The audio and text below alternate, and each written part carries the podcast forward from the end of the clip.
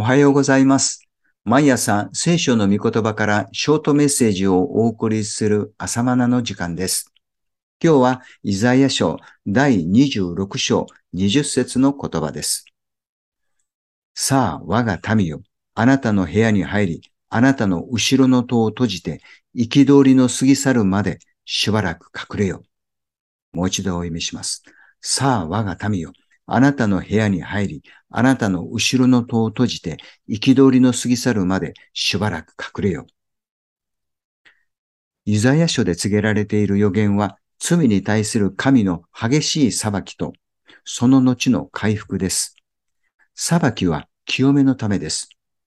今日の26章は、その裁きを通過して救いを得た者たちについて述べています。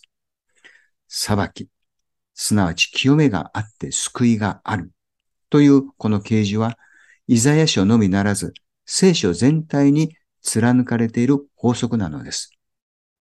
今日の御言葉も、かつてノアの時代に洪水によって全世界に神の裁きが下されたことを思い起こさせています。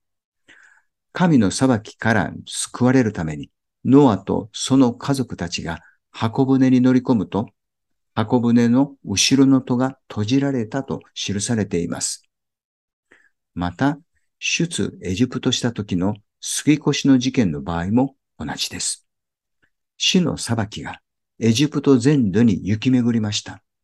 その時、イスラエルの民は後ろの戸を閉じて、神の裁きが過ぎ越すのを待ったのです。これが杉越しの祭りの起源です。同様に、終わりの日には、罪に対する神の激しい見怒りは全世界を行き巡ります。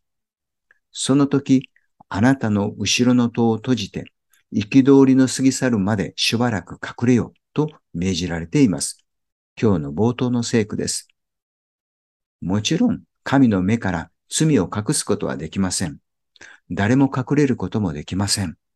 神の栄光の光はすべての闇の技を明るみに出します。これほど恐ろしい光景が他にあるでしょうか？しかし、出エジプトの時にイスラエルの民が後ろの戸を閉じて憤りの過ぎ去るまでしばらく隠れたように、ただ一つ救いの場所があります。イスラエルの民は子羊の血を流し、その血を戸口に塗りました。神の見怒りはその血を見て過ぎ越していきました。この出来事は旧約のことですが、やがて全世界に及ぶ神の裁きの予言になっています。新約の時代には動物の子羊ではなく、神の御子が十字架で流された血が印となります。このイエスの血こそが罪に対する激しい見怒りから私たちを隠します。あなたはイエスの十字架の血が自分の罪の代価として流された血であると信じて受けましたか？その血を信じて生産式の杯を受けるわけです。イエスの十字架の血は私たちの酒どころであり隠れ場です。後ろの戸を閉じてイエスの血の中で隠されるのです。今日は以上です。それではまた明日の朝お会いしましょう。